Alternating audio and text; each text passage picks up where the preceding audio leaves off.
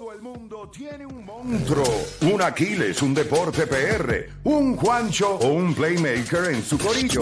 El problema es que en la garata los tenemos a todos. Lunes a viernes de 10 a 12 del mediodía, por la que siga invicta la mega. ¡Let's go!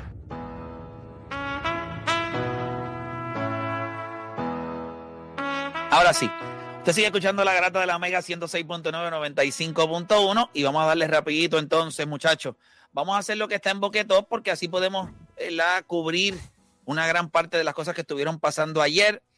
Eh, vamos a hablar un poquito del Home Run Derby. Bueno, yo no creo que se debe llamar el Home Run Derby, Mm. debe llamar el, el Dominican Derby. DR Derby. Domin- ¿Cómo? DR DR Derby. Derby. De verdad que sí, DR Derby.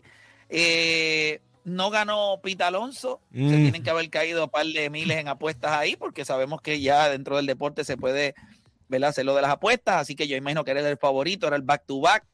Eh, ¿Qué les impresionó? Eh, ¿Aquiles te gustó? ¿Te gustó eh, el, el, el Run Derby? Me gustó y ganó eh, el que yo menos esperaba que ganara. Escucha. Ok. Eh, Juancho, eh, para ti, ¿te gustó? Bueno, yo, ren- yo ronqué con Julio Rodríguez en las redes y con Juan Soto. Se me dio la final.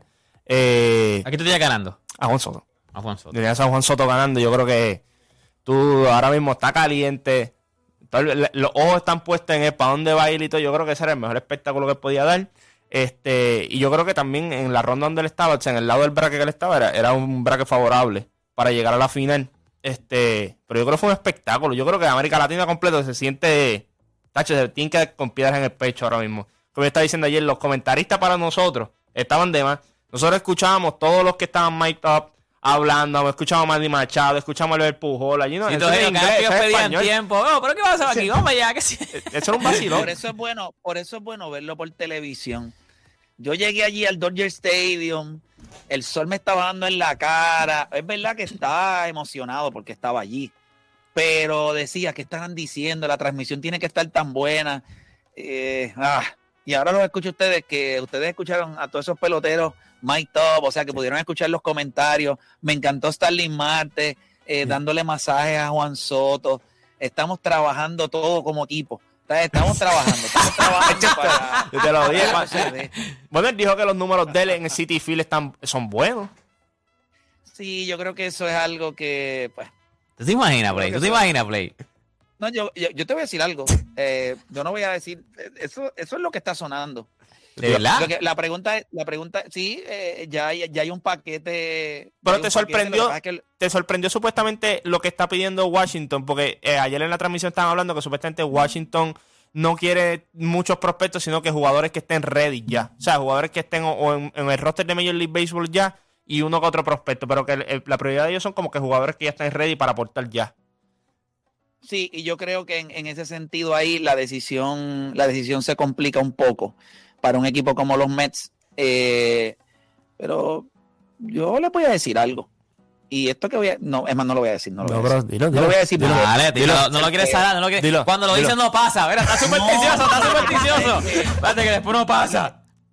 Lo que pasa es que yo creo que eh, los Mets le pueden dar a Tyler, Tyler Mayhill y le pueden dar a, a Dave- a David Robert, eh, a Peterson. Peterson. Dave Peterson, que son dos chamacos, uno zurdo y uno derecho, que pueden ayudar rápido. O sea, esos chamacos tienen lo que necesitan es taller, porque en, en los Mets ellos están fuera de la rotación, no, no tienen espacio ahí. O sea, ¿con quiénes vas a lanzar? Cuando tú tienes a Mark Scherzer, ahora regresa Jacob DeGrom, tienes a Carrasco, tienes a Chris Bassett, o sea, no hay break, o sea, no hay espacio ahí. Este, pero también los Mets tienen los prospectos. O sea, eh, Alvarado es, es, un, pro- es el segundo prospecto más importante en todo Major League Baseball. No creo que algún otro equipo vaya a dar, ¿verdad? O, o tenga, eh, ¿verdad? Un pelotero como se proyecta, pero los Mets han dicho que ese pelotero es intocable. Si ellos quieren peloteros que puedan aportar rápido, pues ahí entonces la cosa, ahí la cosa se complica. Porque yo les digo algo, o sea, yo no tendría ningún problema en cambiar a McNeil, yo no tendría ningún problema en cambiar hasta el mismo Pita Alonso, si ellos están dispuestos a darnos el grandulón de ellos que juega primera base. eh, A Josh Bell. zurdo, Josh Bell. a Josh Bell en un paquete. Eh, pero yo no sé si los, los Mets estarían dispuestos a hacer eso, porque Pita Alonso se siente como, pues, este es, el- es como, es Met, ¿me entiendes? Él es de Polar Bear. ¿Tú te imaginas Polar Bear por Juan Soto? Yo no sé si los Mets estarían dispuestos a hacer eso. ¿Tú sabes qué me sorprendió a mí? Eh, ¿Qué? que está pasando todo esto y Aaron Josh ayer mismo sale y dice, yo me voy a quedar. Y esto no es cuestión de dinero. ¿Sabes? Como que, tú sabes cuando tú a veces tú pensabas que ya tú tenías las cosas seteadas y tú decías, no, esto va a salir bien y de momento empieza a sonar lo de Juan Soto y él no había, él dijo que no iba a hacer ninguna expresión sobre su contrato hasta que se acabara la temporada. Y ayer cuando están, ¿verdad? En el, hay que, que hacen como que la presentación de los jugadores y todo, de que van a estar en el juego de estrella, y a él le preguntan, y él le dice, no es que nunca ha sido por cuestión de dinero ni años, pero yo me voy a quedar en Nueva York. Yo quiero jugar en Nueva York. Bueno, quiere jugar en Nueva York. Eso no significa que va a ser con los Yankees. Él no mintió. Si, lo- si, si él no firma, si él no firma un contrato de extensión, los Yankees podrían ir por Juan Soto. Juan Soto juega right field. Ujú. Y, y Aaron Josh, como quiera, se puede quedar en Nueva York. Y- Porque juega right field. Bueno, yo creo que los Yankees le pueden dar, mira, los Yankees le pueden dar a Gleyber Torres, los Yankees le pueden dar, yo no creo que le, le deban dar, dar la Volpe, pero yo lo doy a Domínguez, yo se lo doy, está caro ahora mismo, el hype está ch- chévere, eh, no, mm, ¿verdad? Él perdió el año de, La de- familia Soto tiene cara de Met. No tiene cara de Yankees. Yo cuando los conocí acá con Aquiles Correa en el Home Run Derby de Yadiel Molina, yo los vi, los miré y yo dije, Juan Soto. Se ve bien de azul, se ve bien de azul. Tiene cara de Met, no tiene cara de Yankee. Usted me perdona, pero es la realidad. Eh, ¿Cómo ves esto, este Aquiles? Obviamente tú eres eh, dominicano. Eh, es bueno que estén hablando así de un dominicano. Podría tener el contrato más grande posiblemente en la historia de las grandes ligas. Eh, no sé si eso hace algún sentido cuando existe eh, Mike Trout. No sé cómo vamos a renegociar un contrato con Shohei Otani, pero Juan Soto podría ser el pelotero mejor pagado de todas las grandes ligas. Mira, yo eh, le escribí a par de cronistas cuando rechazó el contrato eh, Juan Soto, porque yo veía que era un error de Juan Soto. Y me dijeron, es que él va a ganar menos por año. Y me sacaron una lista como de 12 que ganarían más de, que ganarían más de 29 millones. Y a veces eso está incluido, que hay peloteros que no quieren, si saben que tien- tienen capacidad para ser el mejor pagado, quieren ser el mejor pagado, aunque sea uno o dos años. Ya difícilmente un contrato, un pelotero dure cinco años siendo el mejor pagado. Siempre habrá otro contrato que lo supere. Eh, se siente bien, yo pensé que él debió cogerlo, pero cuando tú calculas que va a ganar 29 millones, habiendo peloteros que están ganando 30, 31, 35, tú dices que era lógico que él no lo cogiera. Yo, yo lo hubiese cogido, yo. Pero yo estoy hablando desde Miami con una tarjeta de crédito con 400 dólares de, de fondo y 300 en los bolsillos. No es lo mismo. Exacto. Pero yo te tengo No una pregunta. Aquí yo te tengo una pregunta. Maitrao cogió el contrato y, lo- y ahora dicen, pues tú estás perdiendo tu tiempo en Anaheim. Yo le doy mucho crédito a él entonces por él decirle a Washington, son 440, el eh, a- anual, anual cuando tú vienes a ver, pues estaría entre, va a llegar a un punto donde va a estar entre los mejores pagados, ni siquiera los mejores 10 pagados, pero es una seguridad. Son 29 al año. Sí, por eso. Que es una seguridad que, que tengo por 15 años. Pero realmente yo no creo que eso fue lo que. eh, El, dinero, o sea, el dinero es importante. Pero cuando tú miras, yo no creo que él vea a, a Washington como este, este equipo que va a, estar en- eh, va a estar compitiendo todos los años. Yo creo que lo que él está buscando más es. o sea, obviamente que te paguen porque él sabe que puede conseguir el dinero en muchos mercados. eh, pero a la misma vez que un equipo que le pueda dar la oportunidad a él de estar en el escenario más grande la más cantidad de veces que él pueda. El problema de, de Juan Soto es que al equipo que él vaya, él va a competir este año solamente. Porque al equipo que él vaya tendrá que dar mucho y le va a costar dos o tres años recuperarse ese equipo. Pon tú que los Yankees den eh, a Jason Domínguez y tres prospectos más, que se supone que serán la base del equipo en tres años. Le va a costar rehacer prospectos del nivel de esos.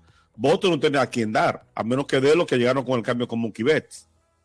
Los Mets ya Play explicó lo que, lo que deben lo que pueden hacer.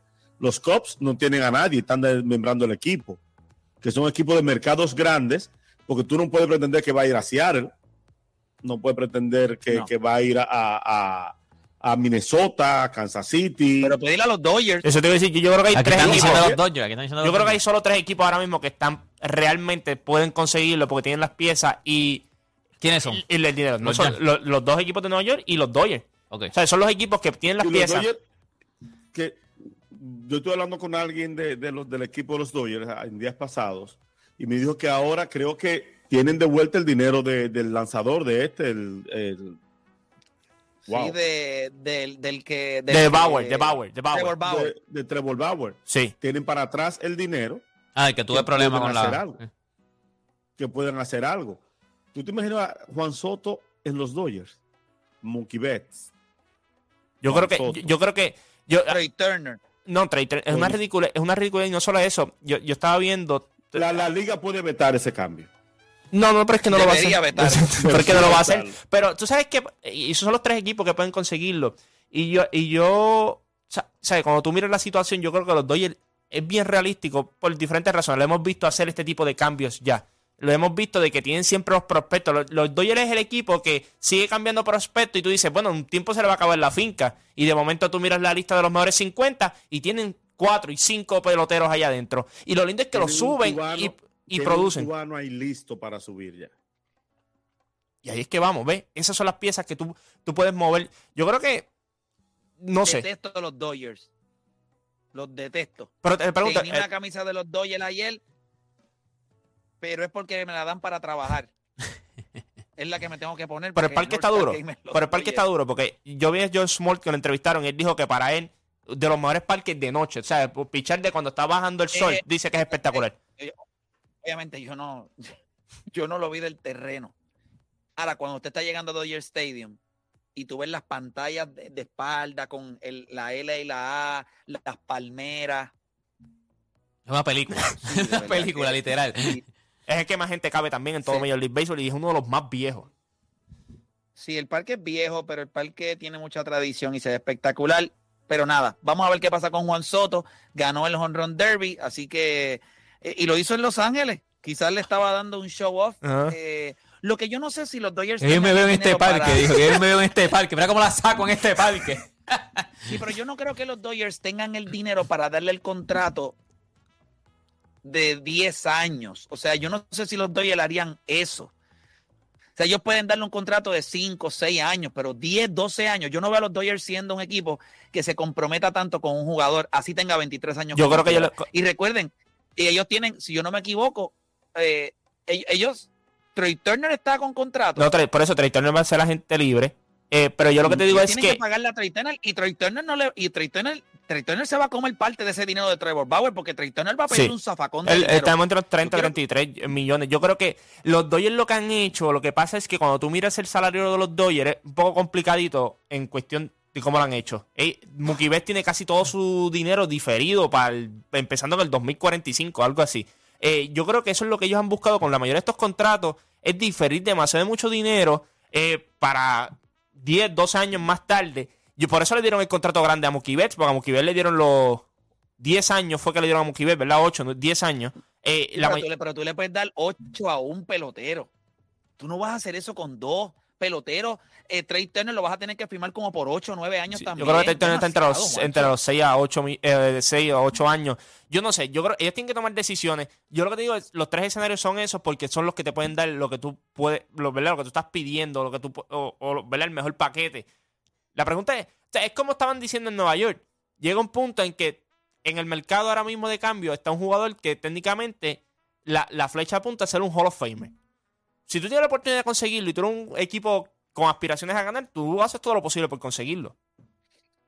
no sé si desmembrar tu finca. Lo bueno es que ellos quieren peloteros activos ahora y eso pues ahí a los meses van a tirarle a, Domin- a, Dominic Smith, a Dominic Smith, le van a tirar ahí posiblemente a, a este, al que juega tercera base, se me olvida el nombre, de que los Mets lo cogieron de los, de los, este, ahora mismo se me olvidó el nombre. Este, pero sí, vamos a ver qué sucede. Nada, vamos a hablar un poquito de del baloncesto supernacional. Hoy se podría acabar no solamente la serie entre San Germán y Santurce, hoy puede ser el último juego de José Juan Barea como profesional.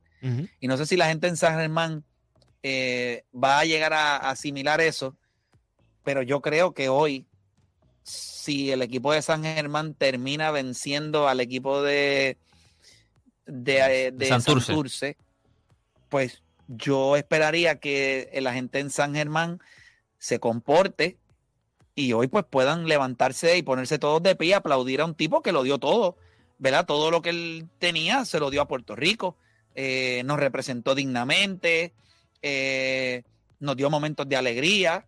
O sea, yo no sé si nosotros estamos conscientes, pero hoy podría ser el último juego en la carrera de José Juan Barea. Vi filas desde las 6 de la mañana en el estadio de, de San Germán Kelly. para buscando boletas.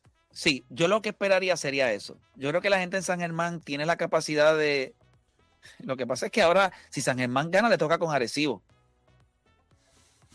Va a estar interesante porque Santurce no lleva fanáticos a San Germán. Sí, exacto. Santurce- Ahí sí, ahora no van a Arecibo- poder. o sea, Arecibo- ahora van a tener que. meter gente en San Germán. Sí. No, no, no. Y, y, y, Y- no va y San Germán no va a ir a Arecibo y va a ser mayoría, como está pasando en Santurce, que van por lo menos un 50, se divide 50-50. en Arecibo, papi, eso es. O sea, no invente. y- y José Juan Barea no es Walter Hodge. Hay una diferencia. No tiene, bien no tiene la misma edad. Bueno, no, tiene, no, no tienen la misma edad y no tienen el mismo carácter. Eh, o sea, José Juan Barea es un tipo low key y no le gustan los. El, el- el- tú sabes, no, no, no se pone para el problema. Pero Walter Hodge Sí, Walter se pone Hodge, sí. para el problema Sí, sí, Walter Hodge tiene y- aceite, y, tiene se aceite. nutre y se nutre de la negatividad. Así que debe ser una gran serie. No es que estamos despachando ya a Santurce, pero tienen menos de un por ciento de probabilidad de ganar hoy. Eh, y sin Diallo no tienen, yo creo que ya Diallo se montó un avión y se fue. No, hay na- no hay manera de quedarse en Puerto Rico. Eh, Tiene que haber dicho, diablo, que revolú, voy pa'l ca-". Me voy. Hoy no debe ser, hoy no debe ser un juego ni cerca. Ni cerca. Si tú le ganaste por doble dígito en, en, En Santurce. en Santurce. En el Clemente, En tú Clemente, debes fue. coger hoy y darle una, una zurra. Y yo creo que el equipo de San Germán ganó de la única manera que ellos podían ganar esta serie. Y era desequilibrando a San, a Santurce. Y lo lograron. El Moni Se ese se le metió, se le metió, pero bien metido en la cabeza a, a Barea y a todo el equipo de Santurce se le metió, pero bien metido. El Moni ese hizo el trabajo, ¿viste? Yo no sé si fue que le dijeron, este es tu encomienda, pero lo hizo a la perfección, ¿viste? Los tenía, pero por el techo, por el techo. Ay, Moni, Moni. Sí, pero, pero eh, eh, estuvo bueno. eh, estuvo bueno y hay que darle crédito al equipo de San Germán que, que se puso a jugar. Hay que darle crédito a Eddie Casiano también, que, ¿verdad? Sacó un equipo que no mucha gente le da probabilidad y los va a meter en, en- en semifinales. O sea, o sea, al César lo que es del César. Yo siempre le he dicho a ustedes que yo voy a procurar en las menos ocasiones posibles pararme frente a ustedes y lucir como un idiota. So, él lo ha hecho excelente con el equipo de San Germán aunque yo no estoy de acuerdo en la manera en la que lo hace, eh, porque en gran parte yo creo que ellos, en, en gran parte la hostilidad que hay en esta serie es algo que ellos estuvieron promoviendo en todo momento. Eh, ellos querían eso. Lo hablamos aquí, Juancho, lo hablamos, deporte lo hablamos.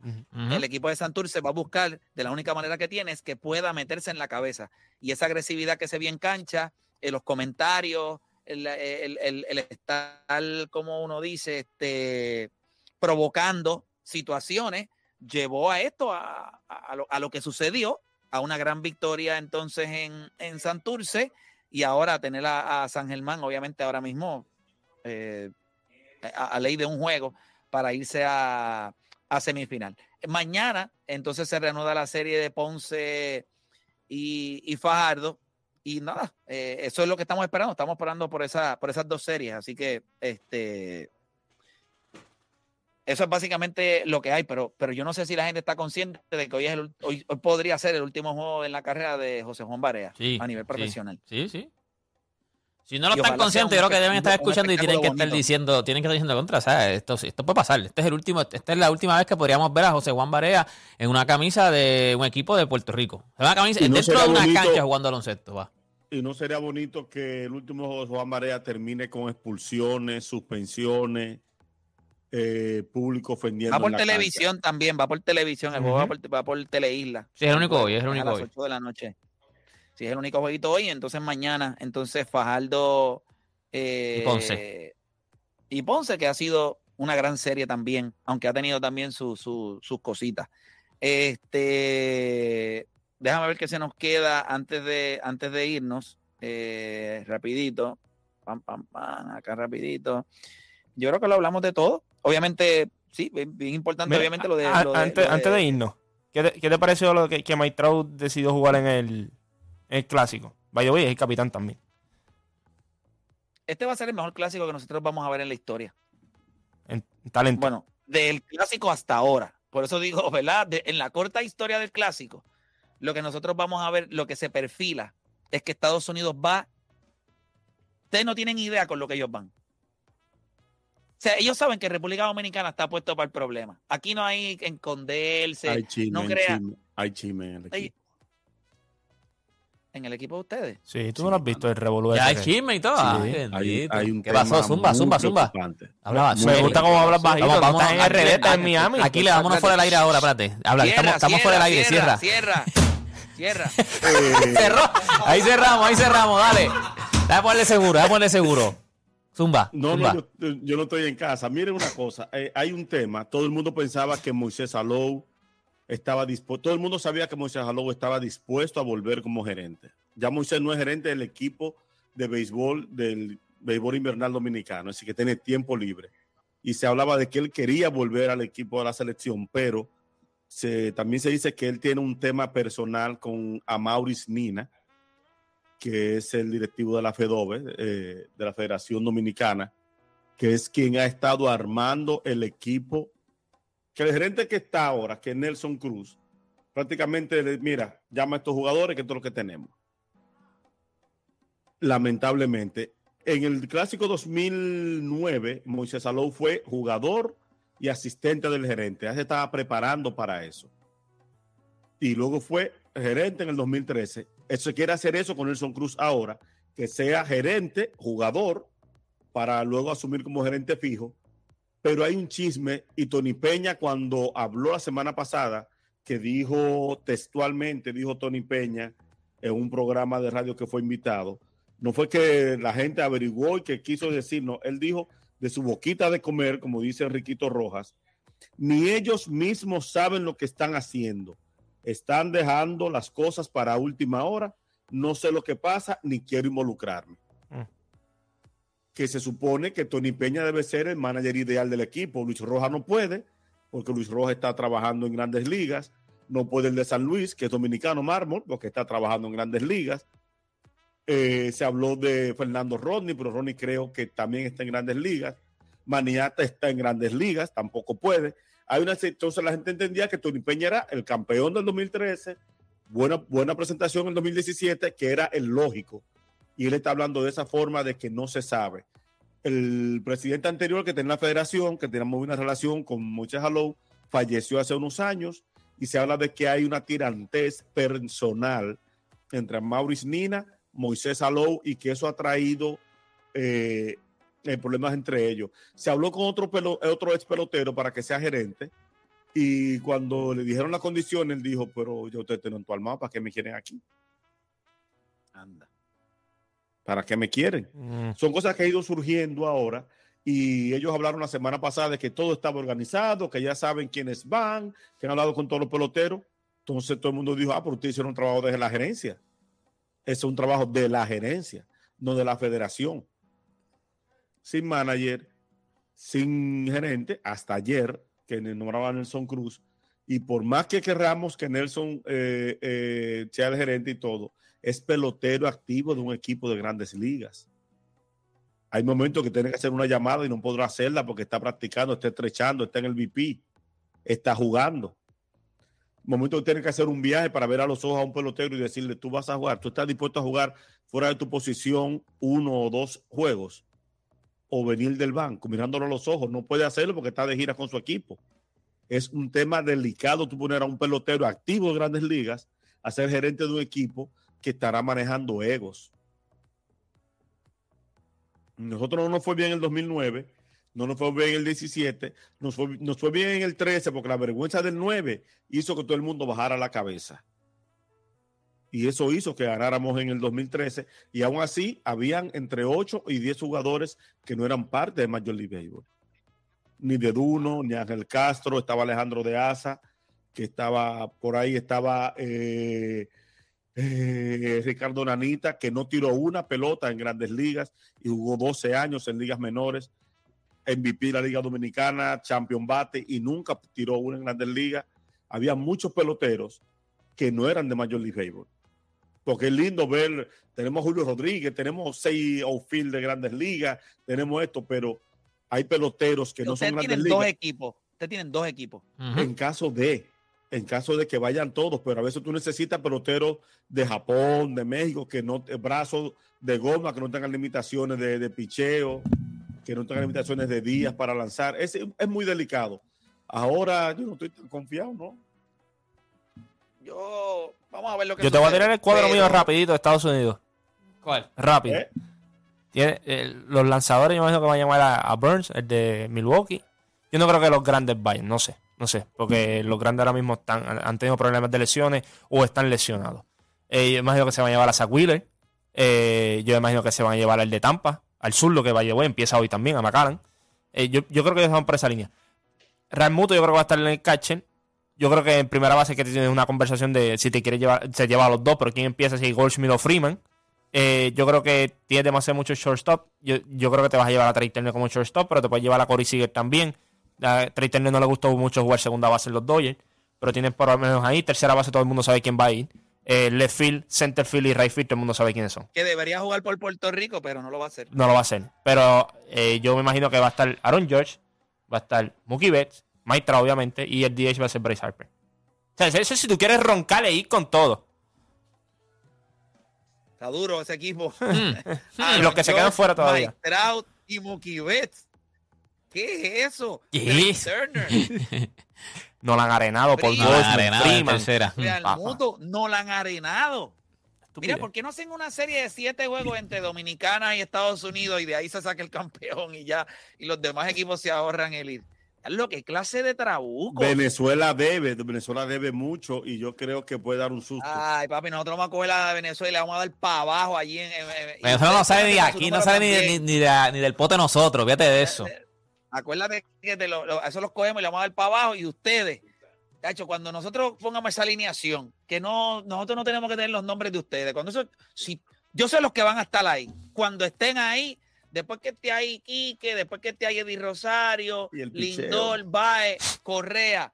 Nosotros. No, no, no seas burlón, Aquiles, no seas burlón porque tú vienes a roncar Y el de este año en adelante porque estás viendo los tuyos que están lanzando muy bien. Pero el picheo, que del guardarle, yo te picheo siempre han dicho y siempre ha lucido más, más No, que bien. lo que yo te voy a decir, te lo ¿Qué voy a vamos a hacer decir con el ahora. picheo? Vamos a hacer el picheo. sencillo. Yo lo que necesito es que un tipo le tire a ustedes nada más, uno nada más. Lo vamos a poner allí, la máquina berrío, que haga su trabajo. Ya está.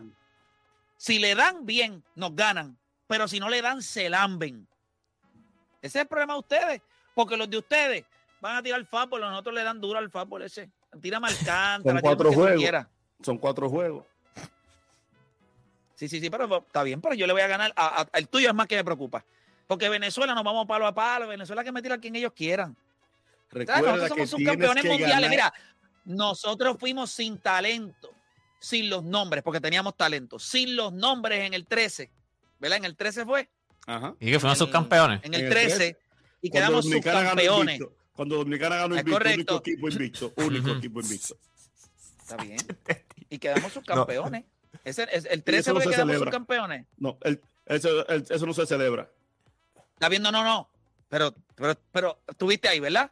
Sí, tuviste sí. chance. Sí, sí. y sí. en el. El otro año, y después el- el otro- 17, el otro. Y en el 17 Ajá. tuvimos chance también. Mm. Con el mismo picheo. So, cuando, Escucha, mira, la, gente está diciendo por el chat que tú no eres fanático de Boston, de los Yankees, porque vives en el pasado. Mira, te voy a explicar pero, algo, Usted está Aquiles, hablando del subcampeonato, que del campeonato, lo mismo. Aquiles, y te voy a decir esto sin que me quede nada por dentro. El mundo del béisbol conspiró para que República Dominicana hoy fuera la potencia del Caribe. Porque si ustedes no tuvieran 30 academias de béisbol allá y estuvieran en Puerto Rico, ustedes saben que la historia del béisbol cambió en el 1990. Antes de eso, ustedes Sí. se Fue- sentaban en la fue- mesa, nosotros le dábamos, abríamos la lonchera, ustedes abrían la lonchera y nosotros le decíamos, este es el juguito que te vas a llevar con este sándwichito, No, ahí váyase por ahí. Ahí más o menos estábamos medio parejos, medio parejitos. Mira, medios parejos. Si ustedes, nosotros caemos 20 veces dentro de ustedes. Sí, 20 medio veces parejito. dentro de ustedes. medio parejito estábamos y nos combinó el comunismo de Venezuela que destruyó las academias de Venezuela, lo que pasó en Cuba, por eso queremos en nosotros draft. se quedaron solos. Ahora, no. si viene un tráfico internacional No, ya, ya no tienen va. que irse a las 30, No, no, ya. La- hace dos semanas ya se decidió que no habrá draft internacional Claro, no, pues claro, pues si tú sabes todo, pero, Un pero- monopolio. pero es obvio, Aquiles, tú tienes 30 equipos en, esta, en, en República Dominicana Son metiendo 34 millones de dólares con esos. Porque hay dos equipos que tienen dos, dos, Mira, dos para allá. organizaciones que tienen ¿Cuán- dos equipos. Ahora, ahora, ¿cuántos Hall of Fame ustedes tienen? Cuatro, Y nosotros, cinco. solamente. Ahora yo quiero que tú vayas. Ah, no, pero perdón, estamos esperando a Adrián Beltré y a Abel Pujol que están ahí. Bueno, Sí, sí, ese pero, también, pero sí. estamos No, no están, no están Estamos todavía, parejos no están de nosotros viene, de nosotros viene Beltrán por ahí también. Y Yadiel va a ser Hall of Famer. so- ahora, lo que viene después de eso, Ay. ahí es complicado. Ahí es complicado. Pero, míranos a nosotros que chiquitos somos, Aquiles. Tú tienes que dárnosla. Somos bien No, yo- chiquitos. y, y yo también me comparo con Estados Unidos, que soy chiquito, y yo me la doy también.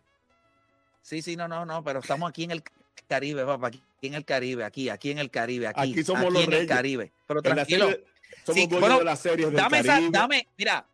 Sí, no, no, pero dame 34 academias en Puerto Rico. Dame eso. Es más, no me des 34 porque nosotros necesitamos 34.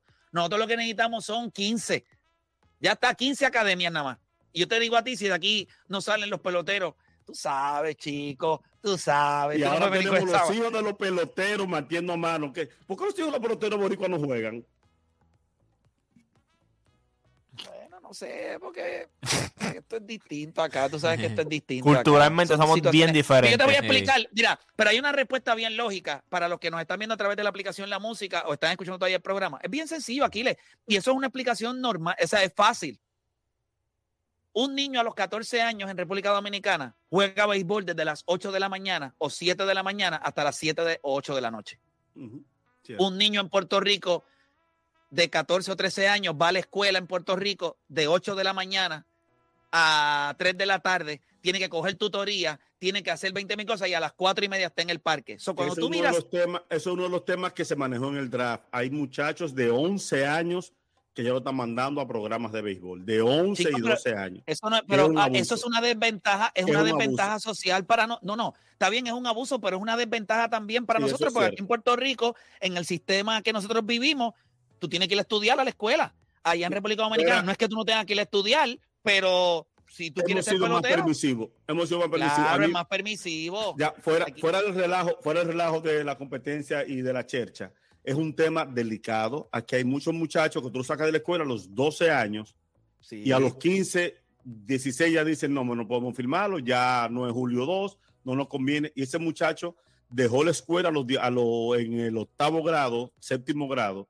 y recuperar esos años hace que sea un eterno vividor, vividor de, habían protegido un equipo, yo iba a firmar, se me cayó el brazo, me dio gripe, me lesioné, y tenemos muchos muchachos que son los nini que ni estudian ni trabajan, que están jugando softball por dinero en liga. Aquí, una- aquí ahora que va a empezar una liga de verano, doble A, para esos muchachos que están haciendo nada, recuperarlo. Por aquí hay un tema que el draft, eso es lo que quería evitar. Muchachos de 11 años.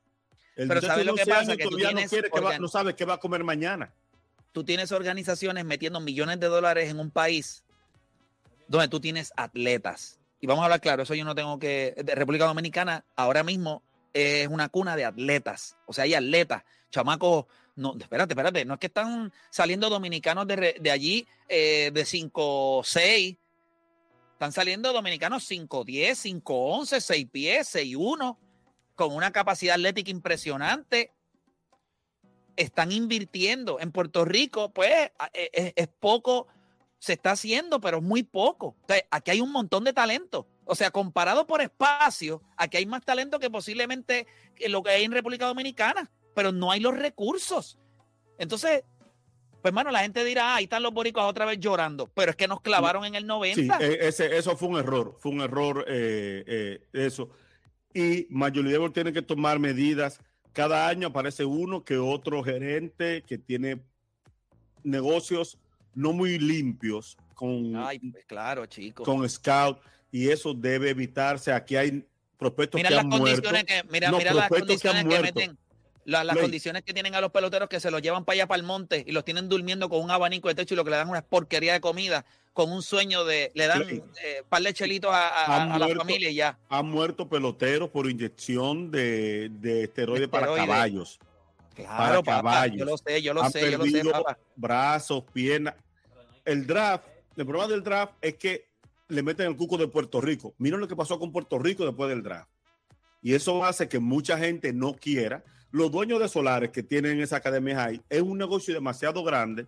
Hay muchos intereses, pero hay que buscar la forma de que tú, muchacho de 12 años, no lo traigas a un programa para jugar pelota tú- mañana y pero- tarde. Aquiles, Eh. pero algo rapidito. También los equipos tienen mucho que ver en esto. Los equipos no quieren. digo, los lo- gerentes, si- si no- los- por eso los equipos, saben. los equipos, No, no, no, los no, equipos, espérate, espérate. espérate. Los equipos van a República Dominicana. República Dominicana como país no tiene unos estándares para que estos, estos equipos eh, puedan operar y ellos hacen lo que les da la gana. Volvemos No, a no, volvemos no, al mismo y, tema no solamente, no, y no solamente eso, los equipos no les ¿Por conviene qué no hay que. academias en Puerto Rico? Porque, bueno, porque es ellos no diferente. tienen control sobre los peloteros. Tú puedes desarrollar un pelotero, pero tiene que ir a un draft. En República Dominicana, usted hace lo que le da la gana. Pero- usted va allí, pone su finca, invierte dinero, promueve la economía, porque cuando tú metes un equipo allí, eh, se mueve el billete. Lo que pasa allí es eh, la, la inyección que tú le das al país con la inversión que tú haces. ¿Y, y qué hace el país? Pues se hace de la vista larga. Ahora, que se vayan a los montes para que vean lo que está pasando con los chamaquitos. Los tienen durmiendo allí en, en- Sí. como en chozas. Eh, y no son uno ni dos, tienen 14 o 15. Y tú, cuando tú le preguntas las edades, tienen edades de, de, de 12, 13 años.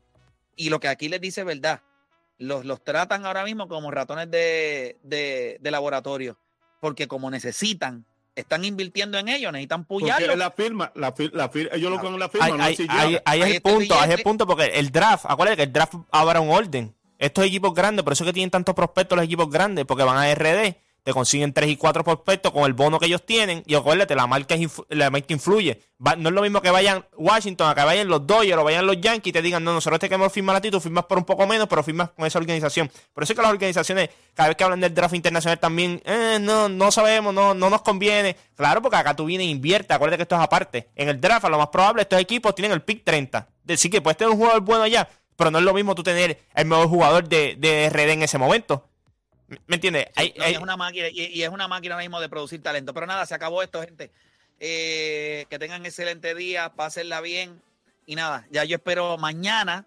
No voy a estar con ustedes, este, porque mañana salgo temprano eh, eh, para, para allá, para Puerto Rico.